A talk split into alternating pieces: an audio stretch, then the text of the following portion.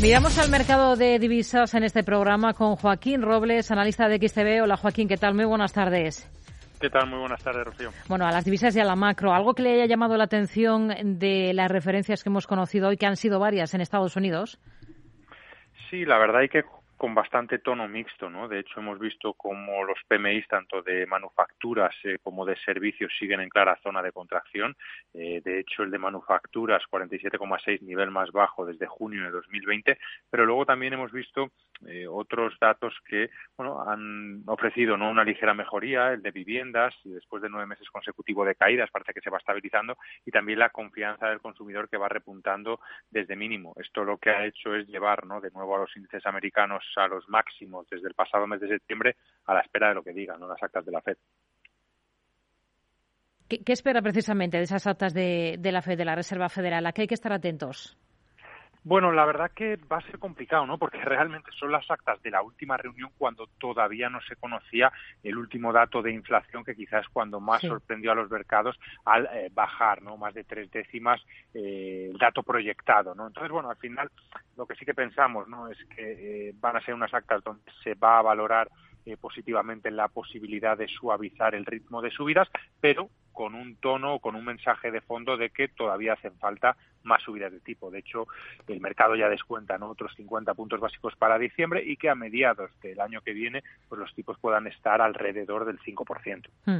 Hemos conocido mm, referencias también aquí en Europa, eh, Joaquín, esos datos de PMI de la eurozona que sugieren la moderación de la caída de la actividad y de la inflación. Se suaviza la contracción de la actividad del sector privado, pero seguimos por debajo de esa cota de los 50 puntos básicos, ¿no? que es un poco la, el umbral importante y ya son cinco meses consecutivos por debajo de esa cota. ¿Cómo hay que interpretar el dato en todo caso?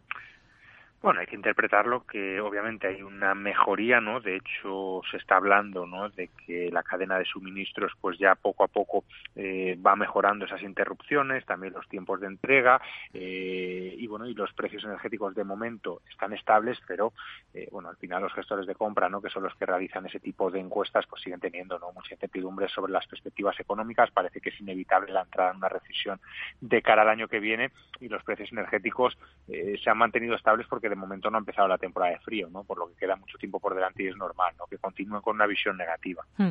Vamos a mirar al, crudo. Eh, se discute implementar un tope al precio del crudo ruso. Se estaría situando en torno a los 65-70 dólares por barril, según publica Bloomberg. Este rango está muy por encima de los costes de producción de Rusia, con lo cual Moscú podría seguir vendiendo petróleo y obteniendo beneficio.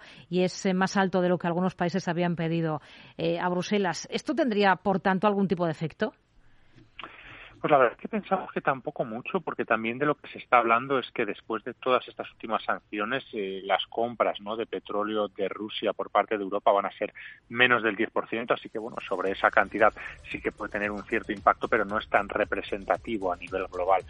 Nosotros seguimos pensando ¿no? que el crudo se va a mover entre ese rango entre 86 y 100 dólares por barril.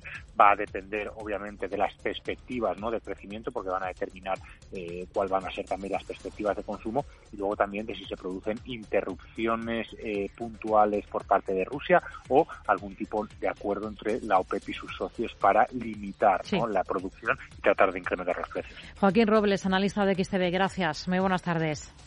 Igualmente, muchas gracias.